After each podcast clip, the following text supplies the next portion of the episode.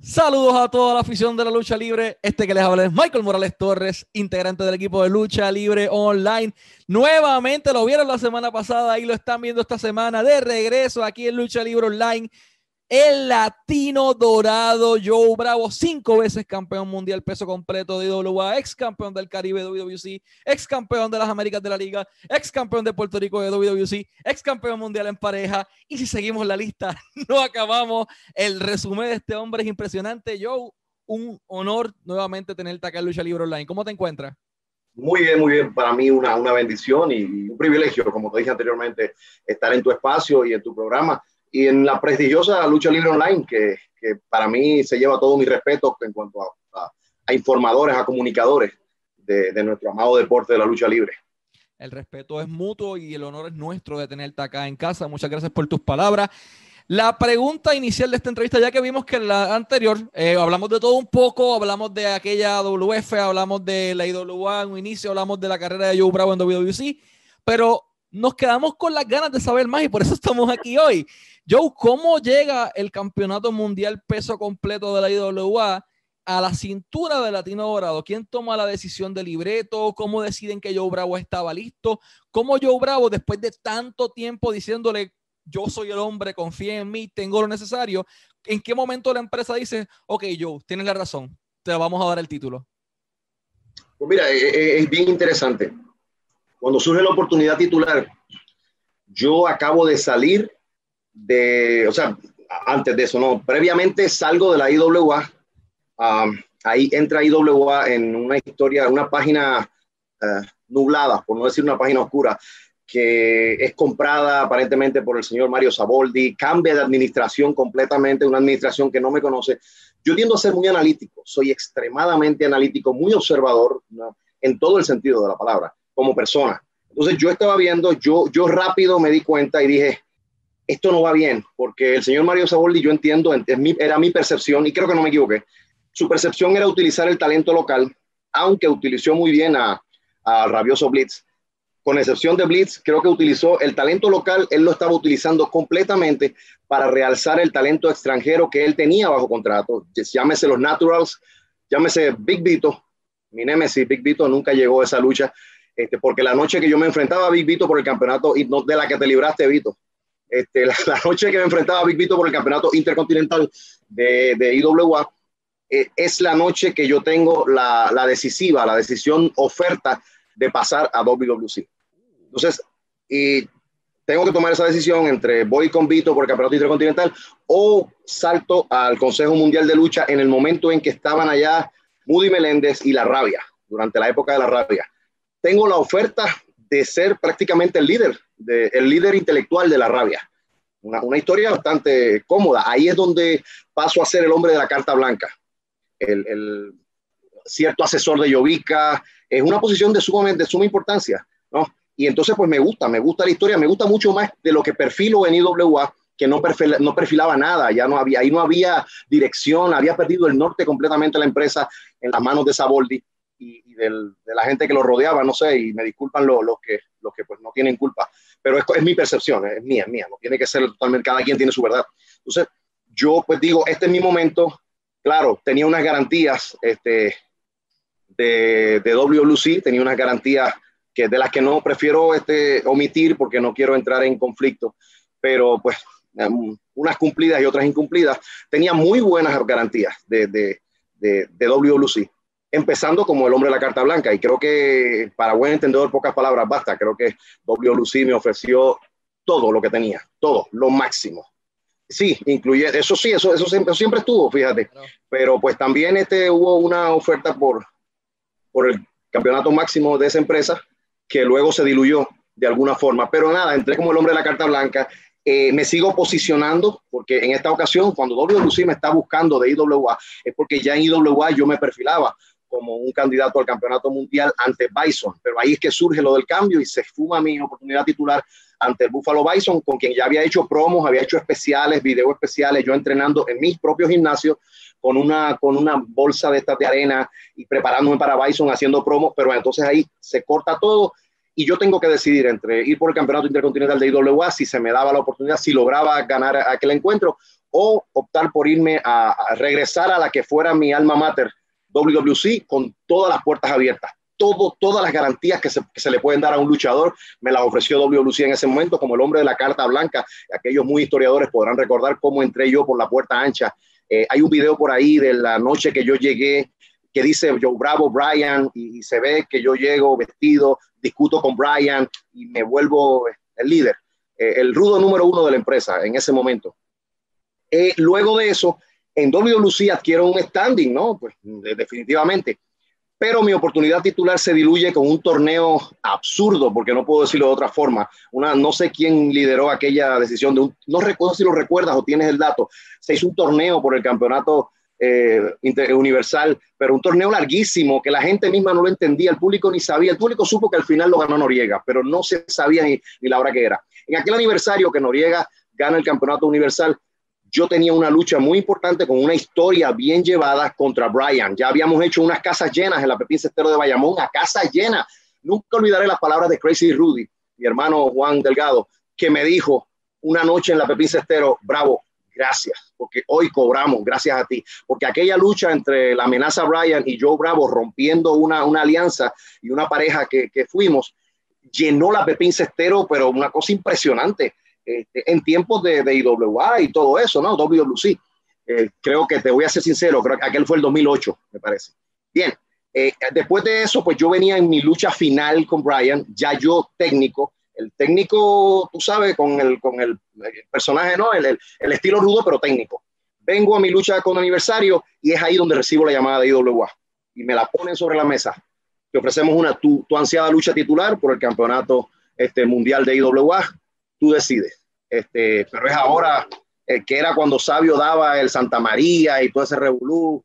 Este, eh, debutamos en Yabucoa fue la, aquella noche. Tenía la opción, ese fin de semana, el fin de semana de aniversario era aniversario, creo, contra Summer Madness, es que se llama el evento de IWA. Correcto. Era aniversario contra Summer Madness. Vamos a ver, yo tenía la opción en aniversario contra Brian o en Summer Madness por el campeonato mundial de la IWA ante el rabioso Blitz. Y pues eh, fue, tuve la conversación más larga que he tenido con Carlos Colón, entre los 45 minutos, una hora, cinco minutos por teléfono a las 11 de la noche, 11, de 11 hasta las 11 y 45 con Carlos Colón. Carlos Colón convenciéndome, por favor, no te vayas, ven a esta lucha con Brian. Y yo pues le fui honesto, este, sí, este campeón, se lo agradezco muchísimo, pero esta no fue la, la esta no está la entrevista. Esta no fue la oferta, este, este, no fue, esta no fueron las garantías que yo recibí. Ya Moody se había ido para, el, para la misma noche que aquella fatídica eh, historia del campeonato universal y el mundial en, la misma noche. Esa noche se fue Moody, estamos en el Choliseo y ya había pasado todo eso y yo iba a un aniversario en, el choque final. Yo en el lado técnico, Brian en el lado rudo, con muy buenas posibilidades de, ganar. Yo, yo salía por, la puerta ancha en, aquel encuentro, es aniversario, ¿no? Este, favorece en cierta forma a, a los técnicos y yo pues iba contra el Brian. Pero entonces yo le dije a Carlos Colón, no, lo siento campeón, este, ah, pero te estás, rechazando una oferta de aniversario, es el evento más grande de, Latinoamérica, ¿no? Eh, con el permiso de Triple A, de, Triple Manía. Pero es el evento más grande del Caribe, es aniversario. Tú estás desaprovechando una oportunidad de aniversario. Sí, sí, campeón. Lo que pasa es que estoy desaprovechando o aniversario en un excelente eh, momento contra Brian, o estoy rechazando mi oportunidad de, de, algo que yo como luchador profesional, todo el mundo hacía. O sea, tengo una oportunidad y no la voy a dejar pasar, creo que es mi mejor momento. Me convertí en un luchador sumamente cotizado porque ambas empresas me querían y fue, fue un, era mi momento, era mi tiempo, estamos hablando del 2008. Y pues tomé la decisión, me fui a IWA y efectivamente esa noche derroté, oye, era aniversario y nosotros metimos sobre mil y pico de personas y ojalá hubiera pietaje de esa noche. No lo tengo, ni pietaje, ni fotos, no tengo nada de aquel 2008 de Summer Madness. Llena la Pepín, llena la Pepín, llena, llena, no, no, o sea, llena, bueno, llena quizás te puedo decir son cinco mil, pero ponle que había más de dos mil personas en la Pepín Cestero de Bayamón. Estaba compitiendo con aniversario y estaba yo en la lucha estelar por el Campeonato Mundial de IWA. Oye, brutal, o sea, me sentía más que bien, era para que estuviera vacío, compitiendo con todo lo que trae aniversario, el torneo, Rey González ya en aniversario, bueno, el aniversario 2008. Y, y lo hicimos, lo hicimos y, excelente, me sentí eh, en lo personal, mira, la lucha libre pueden jugarla muchos como, como espectáculo, muchos pueden llamar, yo nunca utilizo la palabra libreto, eh, no utilizo la palabra ángulo, no utilizo ninguno de esos términos porque respeto mucho mi, mi, posición y lo que, lo que me ha sudado y lo que me ha costado bastante sangre. Me he curado muy bien, gracias a Dios, a un producto colombiano no es, no es un comercial, porque hay que ir a Colombia a buscarlo, se llama aceite de caléndula, es lo que siempre me untó cada noche, me untaba cada vez que sangraba, y cicatriza brutal, yo he tenido cicatrices de operaciones, de lesiones, de lucha, y he cicatrizado muy bien, por eso no se me nota, pero hay mucha sangre en mi, en mi carrera luchística, y gracias a Dios, pues eh, me ha costado mucho, por eso soy muy respetuoso en cuanto a los términos, en cuanto al, al camerino, te lo comenté anteriormente. Y nada, la situación es que eh, lo, logré eh, y fue lloré. Lo que, lo que te iba a decir es que lloré, o sea, fue lloré desde la emoción viva y creo que Eddie Guerrero lo hizo eh, y un montón, eh, Chris Benoit también lo hizo, porque en un momento realmente, oye, llegaste, era tu sueño y llegaste. Yo que, que en el 2002, 2003, 2001 solamente soñaba con ser un junior completo, empezando carteleras por estar encima del ring y vivirme, y vivirme ese, ese pedacito de historia. Imagínate entonces el campeonato mundial de la que yo consideraba la empresa número uno, la, la empresa que, que, que re, reenseñó a, Puerto Rico a hacer lucha libre, como lo fue la IWA. Y nada, me viví el sueño y así, fue como llegué a aniversario. Eh, pues Carlos Colón y yo pues no terminó, no terminamos en los mejores, este, la mejor posición, no, no, no, porque yo tomé esa decisión y él no lo entendía, pero creo que fue para bien porque desde ese momento mi carrera se, se catapultó verdaderamente, por eso vivo muy agradecido de la exposición y del lugar que me dio IWA como estelarista y, luchador número uno de la empresa en ese momento del 2008. Eh, en la IWA durante tu estadía no es uno, son cinco campeonatos mundiales peso completo que tienes en tu cintura, o sea que tú fuiste el ace de la IWA, eh, lo que es Okada para New Japan Pro Wrestling era Joe Bravo para la IWA, era ese hombre que generaba el dinero, que ponía los traseros en la silla, que todo todo el mundo iba y el que le pedían consejo, el Godfather de Camerino, en aquel momento era, era Joe Bravo. ¿Qué se sintió pasar de aquel chamaquito joven, muchacho joven que estaba en AWF en su primera lucha gracias al señor Barrabás, eh, al muchacho que tenía, tuvo su primera oportunidad eh, como enmascarado en WBC contra Pierrot? ¿Qué se sintió hacer esa transición? hacer la cara de la IWA en aquel momento dado. ¿Cómo te sentiste más allá de como luchador, como humano, como ser humano? Hay una sola palabra que describe ese momento y creo que mi momento actual, o sea, todos los momentos de mi vida eh, de éxito, que, que, en mi corazón sigo sintiendo que, que, tengo el éxito porque tengo el éxito de lo más importante, que tengo la paz, tengo la paz, tengo la satisfacción, eh, esa, esa, repito la palabra, esa satisfacción de haber hecho muchas cosas que soñaba. Eh, muchos lo podrán ver en un menor grado porque Puerto Rico pues, es un, solo un territorio, eh, solo un pequeño territorio del mundo eh, gigante de la lucha libre. Cualquiera que haya estado trabajando Japón, Estados Unidos me va a decir, ah, pero eso es Puerto Rico. Pero los que vivimos acá, que es mi propio entorno, cuando tú eres rey dentro de tu propio entorno, a ti no te importa ser el rey de Mongolia, porque ellos allá y tú acá, y tú, el que te estás viviendo el sueño, eres tú el que sales a la calle todos los días y todo el mundo te reconoce en los carros, en los centros comerciales. El, el bacano y yo siempre estábamos en broma, porque donde quiera que estábamos juntos la gente gritaba revolución, ¿eh? y, y nos vivimos el sueño, pues claro, y la palabra que te digo que describe todo eso es agradecido. Yo soy un hombre muy agradecido, no no, quiero utilizar la palabra envidia, no codicio, no, no, no, no han sido el, sueño de nadie, lo que haya logrado nadie. Respeto muchísimo a todos mis, compañeros de lucha libre, todos han hecho su historia, han marcado su historia. No, solamente han hecho historia en la lucha libre, sino han hecho su propia historia. Y eso yo lo respeto muchísimo. Así que yo creo que solamente la palabra que describe todo eso es agradecido. Yo vivía agradecido, yo entraba al camerino agradecido. Cuando entraba por la puerta, el chicano me enseñó a cómo hacer que que el, más práctico, llevar el, el, mi bulto no es muy grande. Bacano decía que debe ser por lo, por lo diminuto de mi equipo de lucha, pero mi bulto, mi bulto es, es pequeño, me gusta, me, es más práctico. Además viajo, viajaba mucho y bueno, por la pandemia ya no, pero viajaba mucho y era muy más fácil llevar mi, mi equipo de lucha, ponerlo, llevarlo conmigo dentro de la, dentro de, de la, de la cabina del avión, bajarme y, y, a veces mis luchas eran un sábado y el domingo estaba en Puerto Rico y tú entiendes, son viajes cortos. Entonces, pues Chicano me enseñó a que ponía el título por fuera, eh, eh, donde va el, el, mango, ahí tú amarras el título, lo cierras y, lo enganchas ahí. Yo entraba por la puerta de los camerinos de, de Y todo el mundo me saludaba, campeón, buenas noches campeón, buenas noches campeón. Y vamos, vamos, eso, esto es un mundo de ego, claro que se siente bien, este, tú puedes ser lo más humilde del mundo, tú puedes bajar la cabeza y decir buenas noches, este, Dios los bendiga a todos, dense por saludado, pero ¿qué va? Esto es un mundo de ego, tú te lo estás viviendo por dentro, claro que es emocionante. Quizás esa es una de las de las mayores lecciones que tuve de mi vida entre, hablando de amigos, es que tuve un gran amigo, un gran amigo, un hermano eh, dentro de este deporte, que cuando yo gané el campeonato mundial, y por ética no lo voy a decir, cuando gané el campeonato mundial de, de IWA, lo llamé al otro día, este, el, el, domingo siguiente lo llamé por teléfono y le dije emocionado, brother, me dieron el título. Bueno, quiero decir, gané el título de IWA y no me habló, no me dijo nada, siguió hablando de otros temas, lo tomó como si nada. Y, y es una de las personas que, que influyó más en mi carrera como luchador y creo que me lo sentí en el corazón el que no lo celebrara conmigo porque yo siempre he dicho que el éxito de mis amigos es el mío. Nunca podré olvidar, para ponerte un ejemplo de eso, la noche que el bacano, eh, al Monte, John Almonte, que todos saben que es mi amigo y mi hermano, se enfrentó a Scotty Tujori ante una casa llena, ahí sí te digo, hasta el último asiento de la IWA estaba es, esa noche que vino Scotty Tujori y se enfrentó al bacano, pero hasta el último asiento de la Pepín Cestero, ahí no cabía más nadie. Y, y fue una lucha de do, digna de WWE. Por eso yo siempre decía que el hombre ideal para enfrentar a Santino Marella en Puerto Rico era el bacano.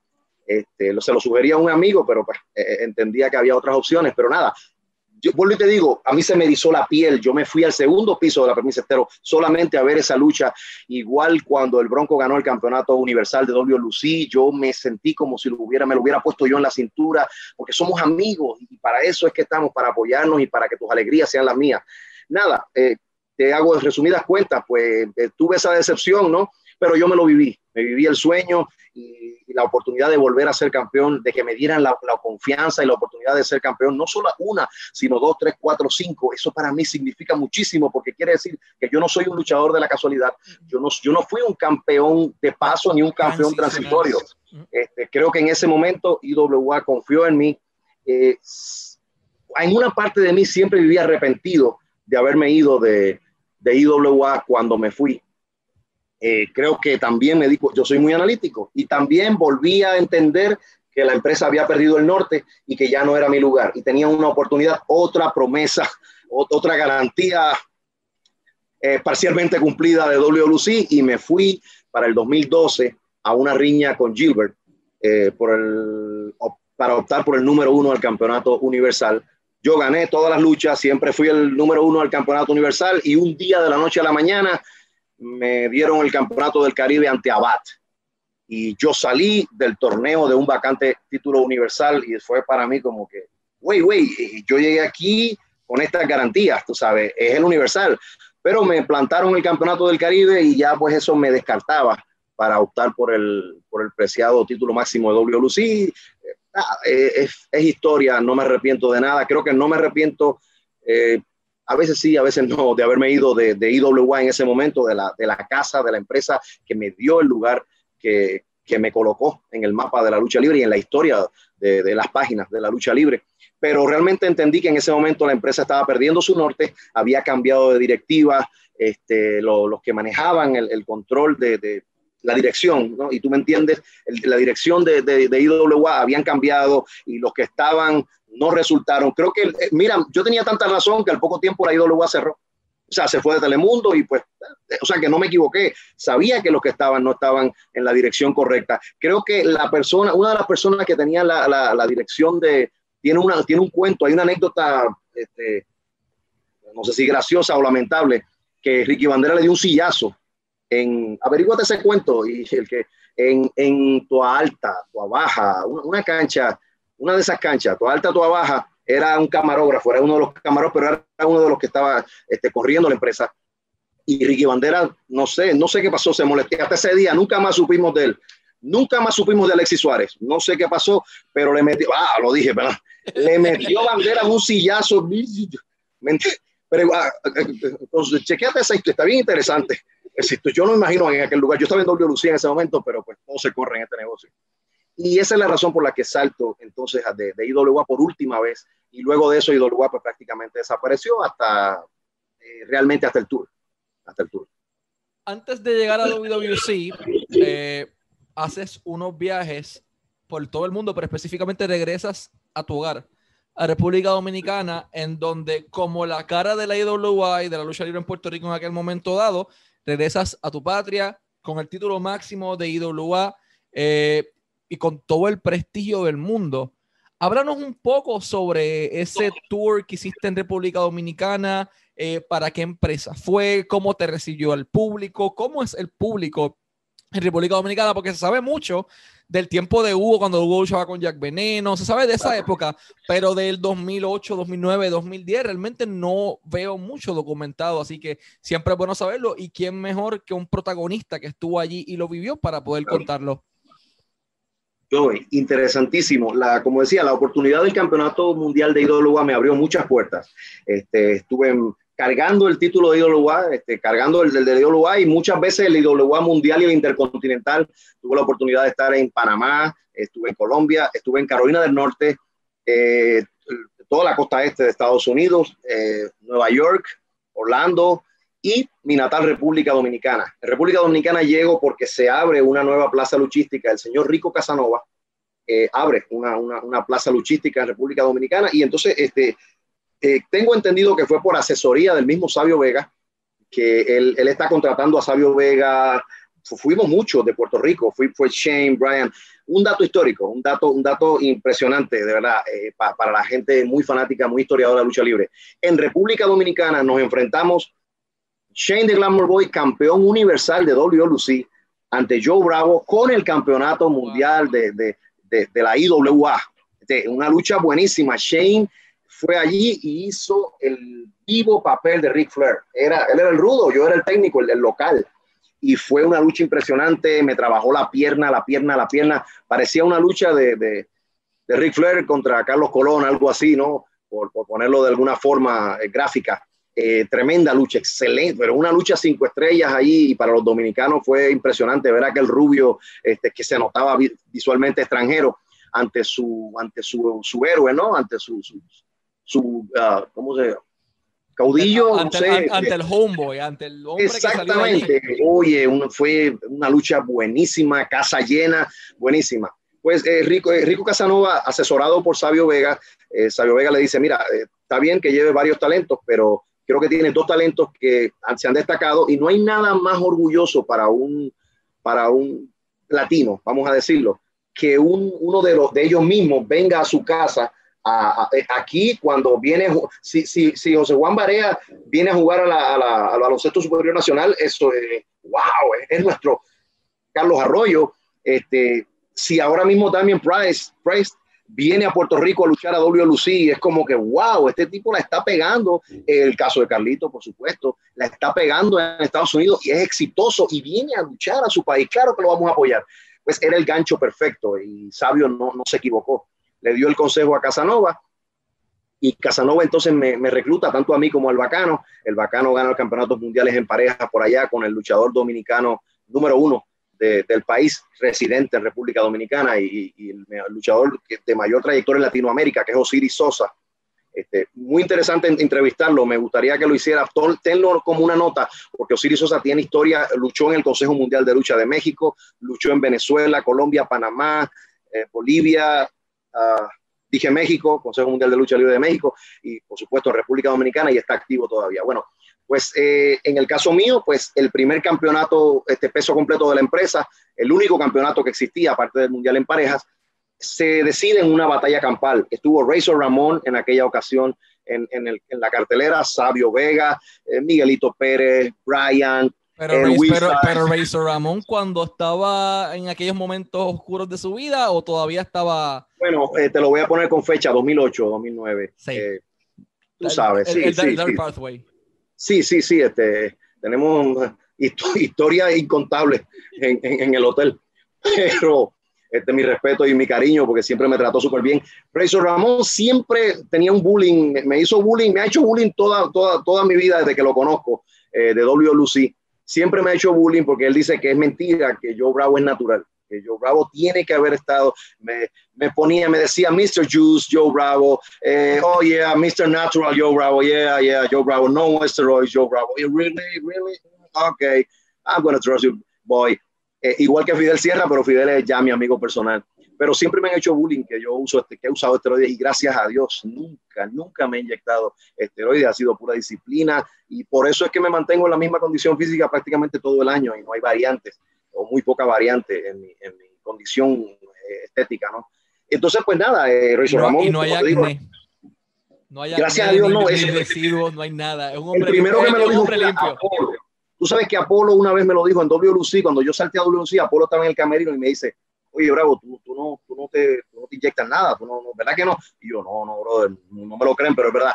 Y entonces él me miró, o sea, estaba sin camisa y me dice, te creo. Yo, ah, ¿tú me crees? Sí, sí, te creo, por la piel te conozco. O sea, con esa piel es imposible, que, no hay impureza, ¿no? Gracias a Dios eh, he podido cuidarme. Pues entonces, nada, eh, eh, ahí en esa, en esa batalla campal, pues estaba un montón de luchadores, como te digo, fue el Wizard, fue Joe Rodríguez de Río Grande, bueno, aquello estaba el Vengador Boricua, un montón de luchadores puertorriqueños y dominicanos de aquel momento. Y entonces, pues, yo termino con un final eh, que recordé de Shawn Michaels, que no sé si fue un Royal Rumble que ganó Shawn Michaels, que lo sacan por la tercera cuerda, se queda enganchado. Contra eh, British Bulldog en el 95. Ah, tú sabes. Pues yo me acordé de aquel momento y cuando salgo por la tercera me quedo enganchado y subo con las piernas, este, igualito, tipo Shawn Michaels, caigo en el ring, cuando él me da la espalda, patada voladora, se va y quedo yo y olvídate aquellos, había 2.500 personas más o menos que para un país que no hay lucha libre fue en la Villa Olímpica. Allí se celebraron los Juegos Olímpicos, Panamericanos, perdón, la Villa Panamericana. Ahí se celebraron los Juegos Panamericanos eh, de República Dominicana y, y aquello estaba, pero preñado, una cosa preciosa y el público pues se lo disfrutó muchísimo. Yo levanté las manos, levanté la bandera y, y, hoy me siento más dominicano que nunca y eso se quería caer, olvídate y fue muy emotivo, fue muy emotivo. Mantuve el título de República Dominicana, era bien pesado, por cierto, esa faja, eh, por muy buen tiempo, mucho tiempo. Este, mantuve el campeonato de República Dominicana y me abrió muchas puertas también. Digo, me abrió muchas puertas. Fue muy emotivo. Eh, aquella empresa se llamaba Dominican Wrestling Entertainment y Rico Casanova era su principal eh, ejecutivo y accionista. fueron un montón de luchadores, te digo, volvió Scotty Tuhori, estuvo allí, Hugo Sabinovich estuvo como asesor con nosotros. De hecho, este, este estuvimos compartiendo muchísimo eh, en República Dominicana. Uh, awesome Kong, ¿te acuerdas? Awesome, awesome Kong. con, Ajá, con su esposo, estuvo con nosotros allí. Eventualmente fue Black Rose. Eh, un montón de, de verdad que un montón de eh, Cobra, Edwin Vázquez Cobra estuvo con nosotros ahí y si alguien se me, se me escapa de momento me, me disculpa, pero no, la pasamos chévere, pero mejor que eso, entonces Rico Casanova decidió que como campeón al fin y Bacano como campeón mundial en parejas, Sabio Vega como parte integral, viajáramos todos los meses. Entonces todos los meses, una vez al mes, yo viajaba a República Dominicana este, junto con Sabio, Bacano, Shane fue como tres, cuatro veces, eh, Shane de Rudo allá, eh, Brian, la amenaza Brian, Tommy Diablo, Pablo Márquez, eh, eventualmente fue Rico Suave. Bueno, Casanova hizo como tres, cuatro años de lucha en República Dominicana. Después, pues no sé, él, tuvo sus problemas personales y, y, pues no pudo seguir este, la empresa como tal. Pero sí, fue una gran experiencia. Fui nombrado, uh, bueno, por ahí tenía el trofeo, no me voy a levantar ahora, pero fui nombrado, eh, lo puedo leer desde acá, el luchador más destacado, luchador extranjero más destacado, eh, luchadores dominicanos más destacados en el extranjero por la Comisión de Boxeo y Lucha Libre de República Dominicana una, un premio bello, televisión, eh, fui a diferentes canales, me entrevistaron los cronistas de, boxeo, más que nada, porque lucha libre no había mucho, pero me entrevistaron en muchos lugares y de verdad tuve un tour y tuve unos años preciosos eh, viajando a República Dominicana y, fue la sensación de ser un ídolo en mi propia tierra, de verdad, me lo viví, me lo disfruté, de verdad que sí. Excelente relato, Joe. Eh, sales de IWA, por los motivos que ya sabemos, llegas a WWC, Sabemos que pues no se cumplen las garantías, pero hay un capítulo en tu vida que me gustaría hablar en particular y es la llegada a lo que hoy día es la Liga Mundial de Lucha, que en aquel momento dado era la WWL, bajo el mandato de Richard Negrín. Mucho se ha hablado de Richard. Yo no he tenido la oportunidad de conocerlo, así que yo no puedo opinar al respecto. ¿Cómo fue que Joe Bravo, estando en WWC, estando saliendo de IWA, estando en el tope del mundo, llega a WWL? ¿Quién te recluta? ¿Cuáles fueron las promesas hechas en aquel momento dado? ¿Y cómo fueron tus primeros días, como tal, tus primeras experiencias eh, con WWL, con Richard Negrín, con Hugo Sabinovich y con todo el, el, combo agrandado que tenían en aquel momento dado? Pues mira, yo llego a, a WWL precis, de, Negrín, la, w, la WWL de Negrín, precisamente de la mano de Hugo Sabinovich. Es Hugo quien me llama y me dice, mira, este, se está se está cuajando este proyecto. Eh, la amistad de Hugo Sabinovich y yo en aquel momento sumamente cercana. Eh, siempre compartíamos, siempre que venía a Puerto Rico, pues eh, visitábamos diferentes iglesias. Incluso llegué a ir a muchas iglesias con el campeonato mundial de la, de la IWA este, para, para compartir de, de, los hermanos en la fe y pues chulería, testimonio de vida, de cómo Dios coge a un muchacho con limitadas destrezas, este, digamos, eh, del ring, por decirlo así, porque mi, mi, mi, destreza mayor quizás era en el match. Yo practiqué mucho MMA antes de, de, la lucha libre, desde muy jovencito y de cuando ni siquiera existía, no, no se llamaba así necesariamente, el grappling y eso. Pero ir a, ya el, en cuanto a condiciones en el ring, yo soy honesto conmigo mismo. Yo, yo utilizo lo que mejor tengo, que es la lógica del negocio. Yo soy un cuenta historia dentro del ring. Yo te, yo te cuento, yo quiero contarte una historia este, dentro de un ring, eh, eh, entre esas cuerdas. Eh, es más que nada lo que, lo, que, lo que me caracteriza. Y los que han luchado conmigo y han estado encima del ring lo saben y les agradezco mucho el respeto que siempre me han mostrado. Pero entonces este, Hugo Sabinovich me, me pide que, que vayamos a, a WWL y pues yo no lo pienso mucho porque en ese momento había estado pasando unas, como, como, habíamos hablado, había estado unas disconformidades con, con WLC, aunque venía de ser este campeón mundial en parejas con BJ, que fue otra de las formas que le agradezco mucho porque son experiencias vividas. Eh, una riña buenísima con BJ, excelente, excelente riña con BJ y, contamos una historia eh, realmente emocionante sobre el ring. Pero pues no eran las garantías que yo, que yo había negociado, que yo había llegado a un acuerdo. Aunque no puedo tener, no tengo queja, no tengo queja de la paga. Este, cumplieron, Carlos Colón cumplió muy bien conmigo hasta el último día. No, no, voy, a, no voy a tirar manchas sobre eso, claro que no. Pero eh, pues nada, ahí es, que entra ese, ese momento de negociación y es cuando Hugo Sabinovich me llama y pues es mi amigo y yo digo que sí, este, dale, vamos, nos no, no, vamos a, a, pie firme. Ahí conozco al señor Negrín, el que desde un principio me mostró un gran respeto, se convirtió en mi amigo eventualmente y el resto de historia, hicimos un, un gran trabajo. Eh, me sentí muy bien, fui el Uh, no, no fui el primero. Estuve en el primer, torneo por el Campeonato de las Américas. Excelente experiencia con, con Laredo Kid, eh, del cual estoy muy orgulloso hasta donde ha llegado, la transformación física que tiene, todo lo que ha hecho Laredo Kid para mí es para mí es de mucho orgullo. Como dije, el éxito de mis amigos es el mismo y fue una de las personas que me ha mostrado mayor respeto eh, prácticamente sin conocerme. Incluso recuerdo que la última vez que estuvo en Puerto Rico me dijo, eh, Bravo, es contigo la cosa, el, el, clic es contigo, porque cuando hacíamos él y yo interactuábamos en el ring, eh, el público respondía impresionantemente. Dato interesante, eso mismo me dijo a mí um, Tommy Dreamer.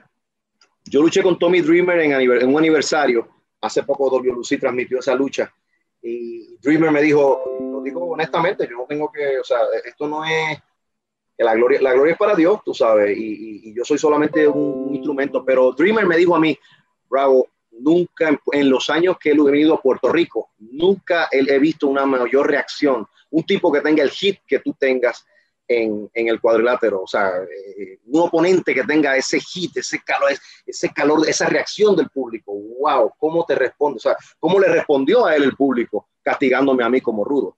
¿Entiendes? Incluso recuerdo que cuando nos conocimos la primera vez me dijo, este, no nos habíamos visto nunca y nos tocaba luchar esa noche, nunca, eso era aquí, de aquí para aquí y la lucha fue encima del ring, puro profesionalismo, o sea, aquí no, aquí no se planificó nada, aquí no se habló nada, simplemente este, alguien le dijo, eh, ok, te vas a enfrentar a, a Alberto del Río, vete. Este, y, él, y dijo, bueno, si ese es el gimmick, este, si, si, si, si esa es la personalidad luchística, vamos para adelante y así lo hicimos. Recuerdo que así me decía Steve Corino, quien me contó, este, pues Steve Corino, me contó cuando volví a WLC, creo que la segunda vez, la última vez que me vio en WLC, me dijo, yo le rogaba a Carlos Colón que te trajera. Yo le decía, Carlos, tráeme al rudo de IWA, por favor. Y entonces Steve Corino me presenta a su esposa delante de Bison en el camerino de Caguas, la cancha Solá Morales o Roger Mendoza, una de esas. Le dice, este, y quizás me salí del tema, pero este, este, es bien interesante porque Steve Corino me presenta a, la que hoy es su esposa, eran novios en ese momento, y le dice, hey, te presento a The Original Alberto del Río.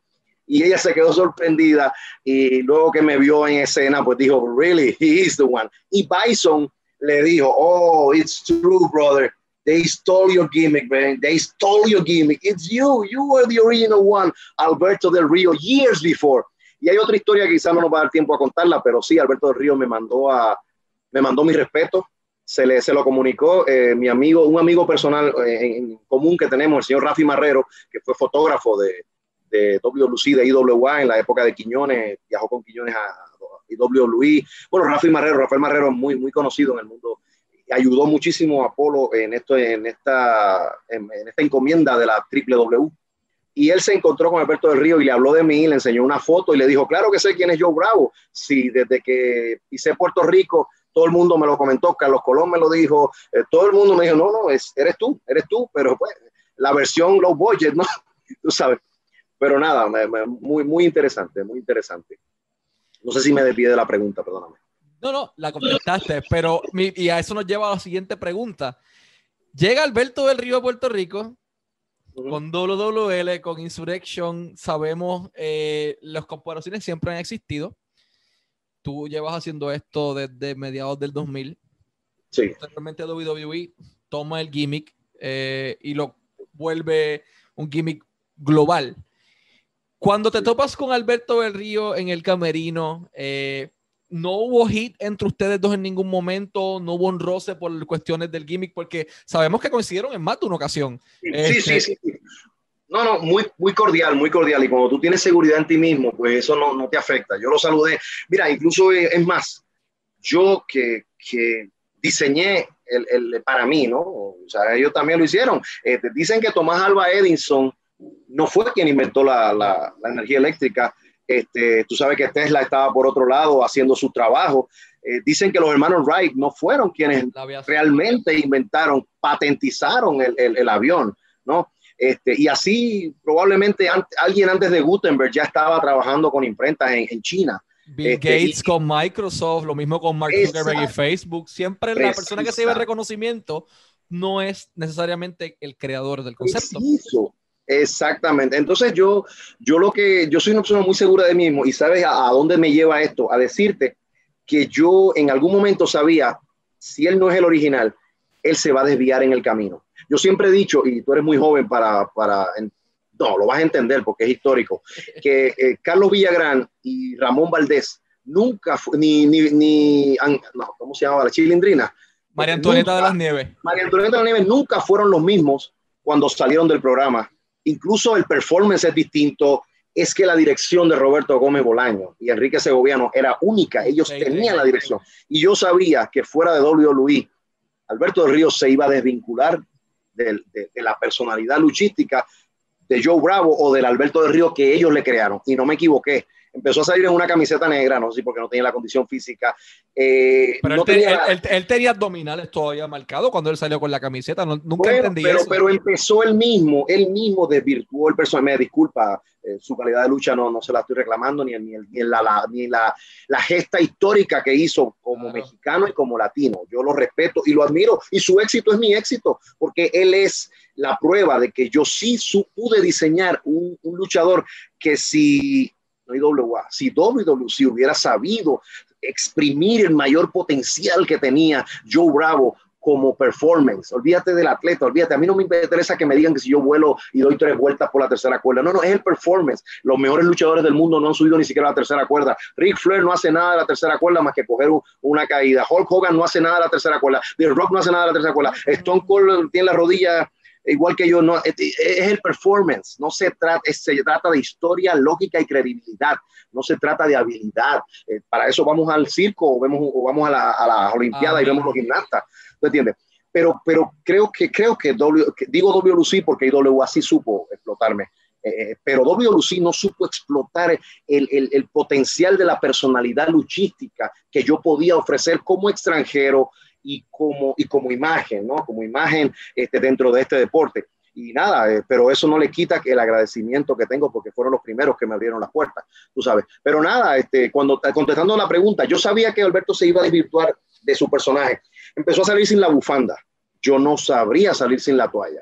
En, mira, yo analíticamente, pues claro, psicólogo natural, eh, psicólogo natural y académico, pero yo, yo en Santo Domingo no salgo con la toalla o trato de evitarla, lo he hecho, porque la toalla es un símbolo de arrogancia, la toalla es entonces yo psicológicamente dije, no, en Santo Domingo tengo que regresar al jacket negro o no tener nada o ahora quizás algo, un jacket, algo que me haga más técnico, más babyface, lo que llaman. Entonces dejé la toalla. Pero en Puerto Rico, cuando tú ves una toalla, tú dices Joe Bravo, olvídate que se la ponga quien se la ponga. Tú sabes, olvídate cualquier loquito. Y si alguien se pone una toalla en el cuello dentro de la personalidad y la luchística que yo desarrollé, no va a tener mi cuerpo. Estoy seguro que no lo va a tener. Va a ser bien difícil, pero puede pasar, pero no va a tener mi léxico, no va a tener mi, mi, acento, mi acento neutral, que ni siquiera es boricua ni es dominicano, si te das cuenta. Quizás porque llevo 20 años casado con una colombiana, 21, con una colombiana, quizás porque tengo este, descendencia paterna española, pero mi, mi, acento no es ni dominicano ni es boricua, ni eh, netamente. Nada, hay una riqueza de recursos dentro de mi personaje, dentro de mi personalidad luchística, que no se la va a gastar ningún luchador. Entonces, por más que quiera hacerlo, yo sabía que Alberto en algún momento se iba a desvincular, porque no es él, es el personaje que le dieron.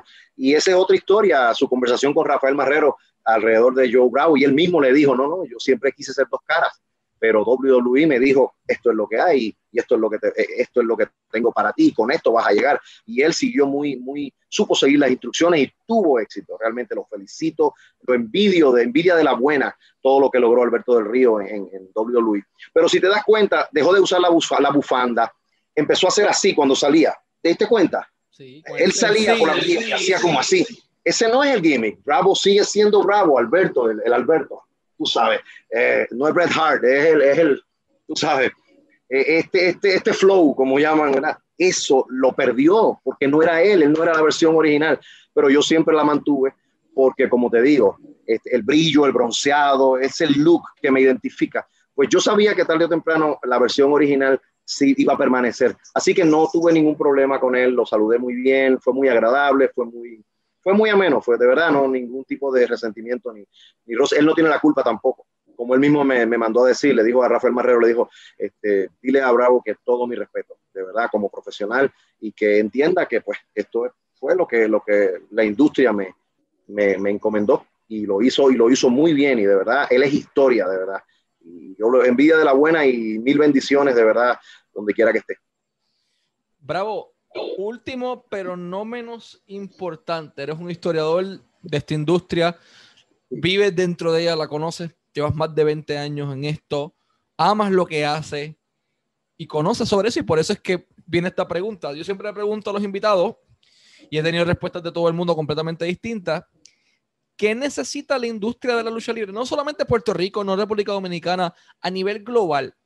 ¿Qué necesita la industria de la lucha libre para enganchar nuevamente al fanático que perdió, crear fanáticos nuevos, aumentar su número de audiencia, vamos a decirlo de esta manera, y brindar un producto que los motive a verlo semana tras semana, no solo WWE, AEW, Impact Wrestling, Ring of Honor, CMLL, AAA, New Japan, todas las empresas que hay, MLW, ¿qué deberían hacer, por lo menos bajo tu experiencia, o que están, que podrían corregir para atraer nuevamente al fanático de la lucha libre a consumir el producto, porque es una realidad. Fuera de India y México, en todos los demás países hay millones de personas que menos están consumiendo el producto. India es otra cosa y México igual, pero en el resto del mundo, Puerto Rico es un ejemplo, Estados Unidos.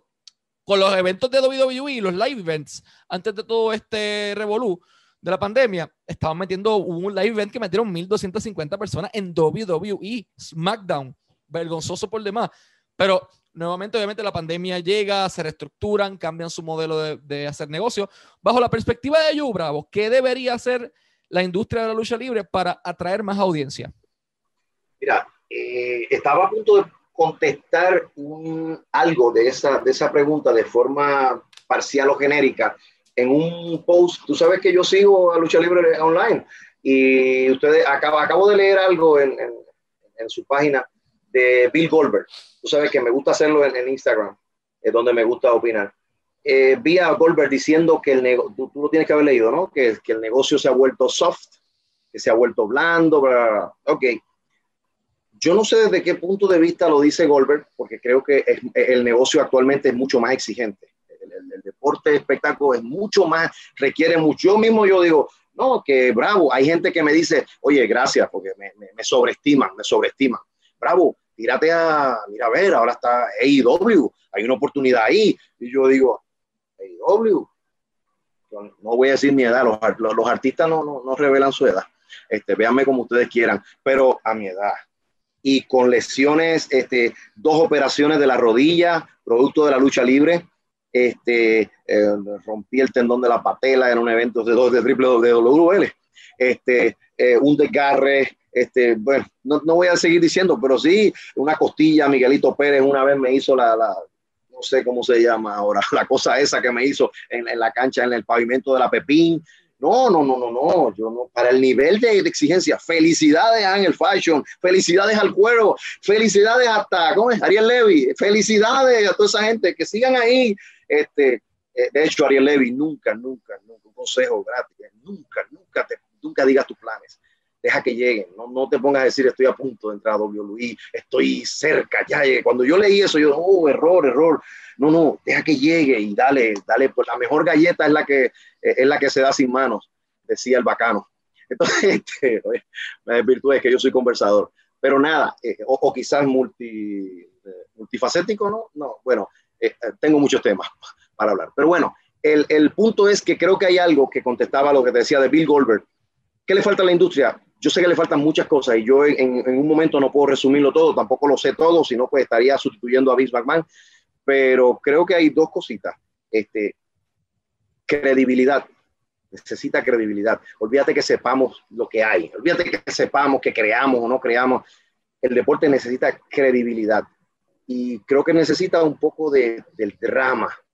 El drama. Esto es, una, esto es nuestra telenovela. Esta es nuestra telenovela. Antes decía una telenovela para hombres, pero ya se ha vuelto en sentido general. Así que yo creo que es eso este, la, sí, Goldberg se refería a eso, porque él dice blanda, pero quizás dice blanda porque hoy cualquiera es luchador, perdonando, perdonando. O sea, me refiero que hoy también lo dijo. Ah, es que, es que y, lo, y, lo, y, lo, dijo este Randy Orton hace poco. ¿Dónde más? Si la única página donde yo me instruyo de lucha libre son ustedes, de Mentero, ¿no? Los únicos comunicadores que yo tengo que absorbo prácticamente, son, o por lo menos son los más completos. Este, lo dijo Randy Orton también cuando les dijo a los de NXT, ustedes lo que están es reventándose ahí. Yo creo que los luchadores actuales no duran, no llegan a los 40.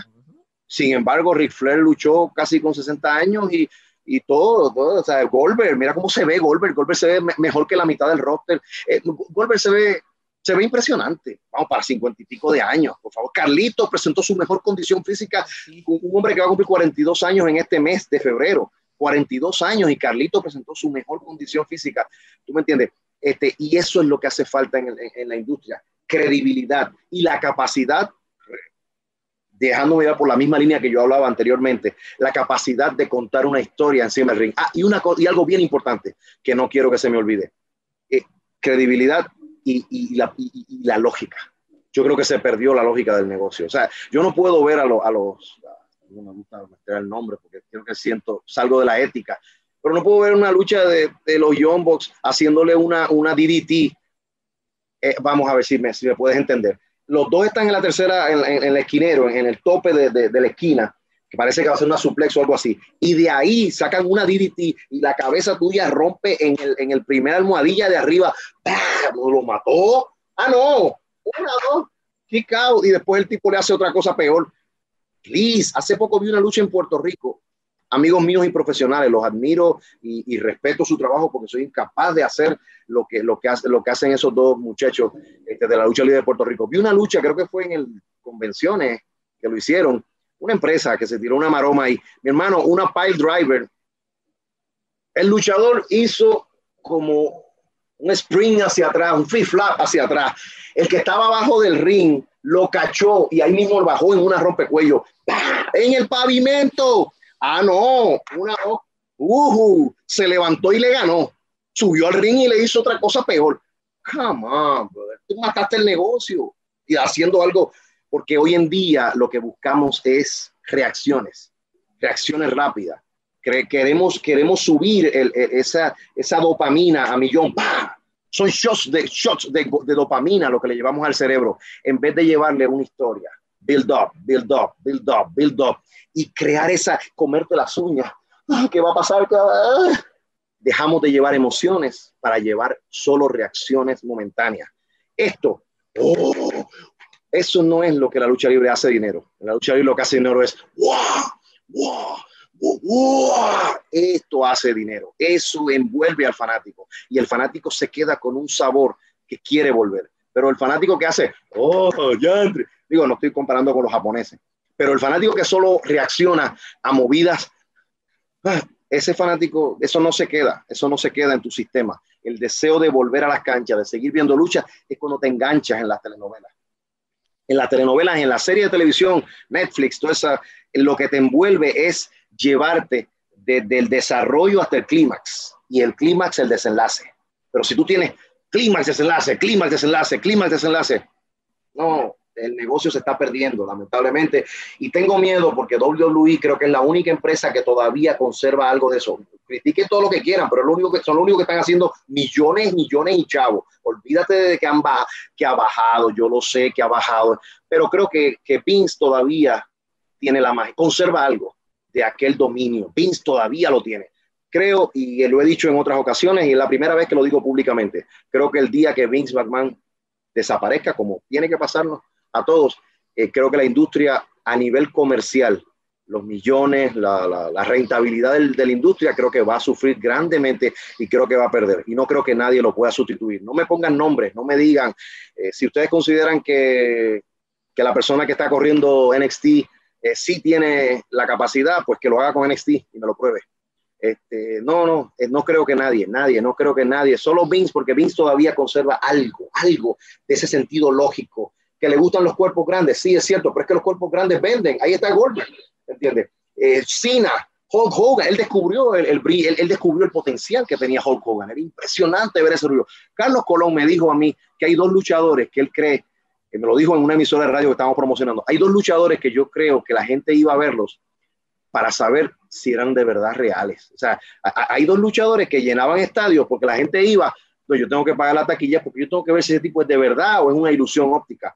En Puerto Rico, el sadista Steve Strong, que lo considero el rudo más impresionante que ha dado, que ha producido la lucha libre de Puerto Rico. Steve Strong es para mí el rudo más impactante. Olvídate, sí, mi respeto al, legado histórico de Abdullah de Butcher, porque a mí me daba miedo Abdullah. Yo de niño y, lo odiaba y daba una, una sensación de entre miedo y, y, odio increíble. Pero Steve Strong, no, no, Steve Strong es el, el, Bronco le molestaba que yo, ese mi, mi hermano el Bronco, Dios lo bendiga donde quiera que esté. Pero el Bronco le molestaba que yo dijera que el rudo extranjero de mayor impacto, pues, local chiquistar, pero era, era Steve Strong, porque él me decía, ah, y yo, que soy dominicano, soy extranjero, yo, soy el rudo número uno. en la historia de la lucha libre en Puerto Rico, Steve Strong y Hulk Hogan en los Estados Unidos.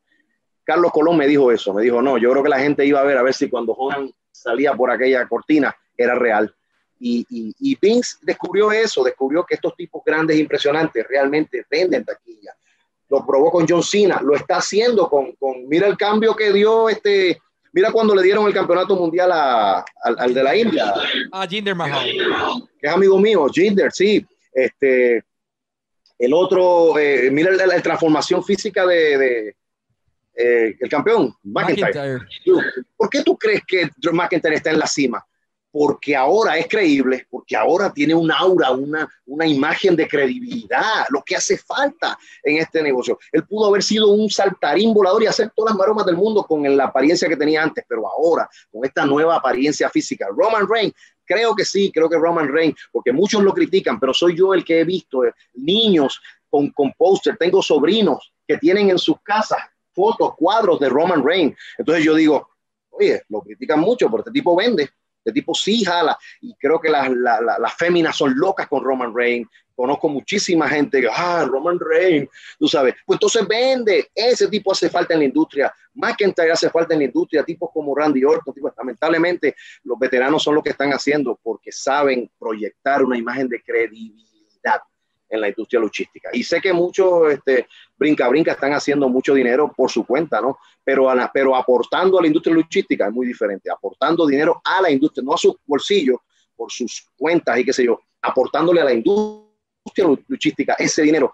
Creo que son los luchadores que tienen la credibilidad y la imagen, la presencia y la lógica de, de combate, que creo que es lo que salvaría la industria luchística, pero creo que hay que invertirle mucho. Creo que el último de los mohicanos es Vince McMahon, creo que es el único que cree en eso y que sabe cómo dominarlo. Y cuando falte Vince, creo que la industria va a sufrir un debacle y se va a convertir en un montón de clubes, este, de clubes de lucha.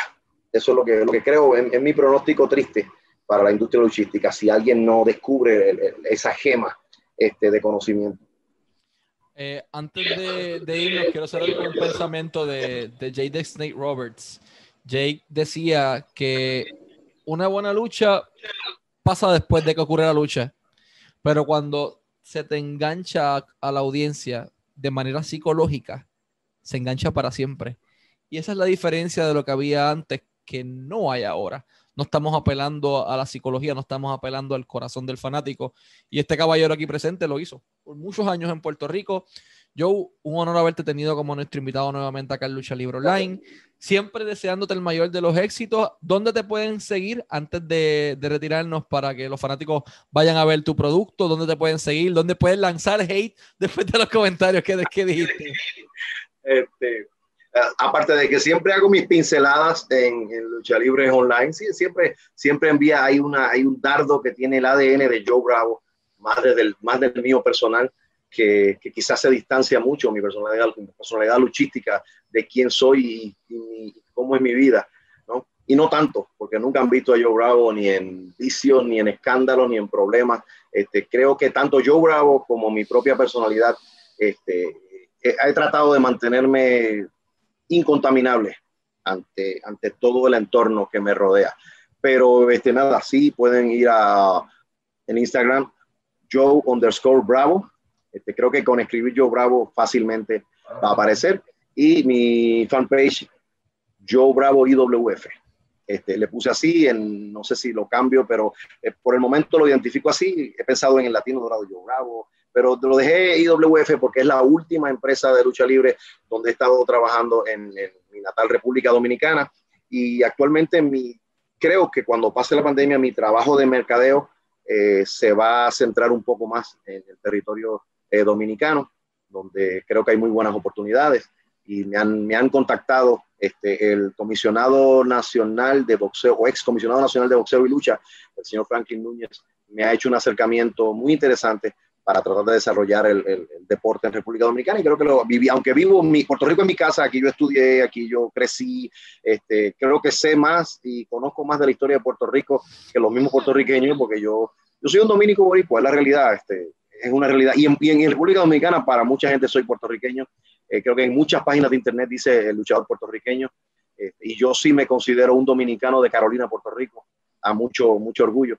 Pero sí, este, y por eso puse, eh, como les decía, volviendo a la respuesta de la pregunta, Joe Bravo IWF.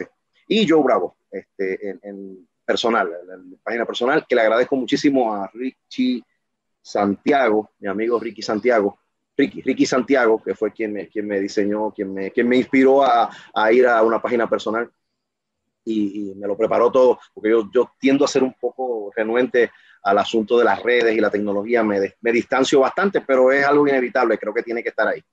Eh, y pues como tú dijiste anteriormente en, un programa anterior, que en, YouTube hay bastante, no hay todo el material que yo quisiera, ni el mejor, no hay el mejor material porque creo que mis mejores luchas no están ahí, está, y hay una parte opaca de mi carrera muy grabada en, las redes, porque pues eh, no, no creo que está el prime de mi carrera, que fue IWA, grabado en las redes, pero nada, este, creo que me pueden conseguir de todas formas y, con todo el que escriba Joe Bravo en, Google, ahí va a aparecer este, una, una, trayectoria que me hace sentir sumamente, no orgulloso, no orgulloso de mí mismo, más que nada agradecido, agradecido de Dios que me ha dado tantas oportunidades, tantas vivencias y tantas experiencias lindas, de verdad, que, que son incontables en un solo programa.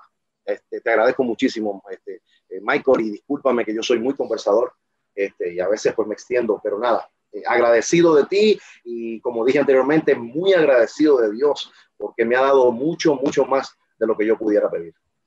No hay nada que disculparse, al contrario, estamos eternamente agradecidos por habernos dedicado de tu tiempo en dos programas, en dos semanas distintas. Eh, así que gracias a todos por siempre estar en sintonía de Lucha Libre Online. Sigan a Joe Bravo en sus redes sociales, Joe underscore Bravo en Instagram, Joe Bravo IWF en Facebook y pueden ver un poco más de esos dos cans que yo no los tengo, lamentablemente. Así que Joe Bravo, el Latino Dorado, gracias por tu tiempo. Siempre deseándote el mayor de los éxitos. Y a todos los fanáticos, manténganse pendientes de Lucha Libre Online, la marca número uno de Pro Wrestling y Combat Sports en español.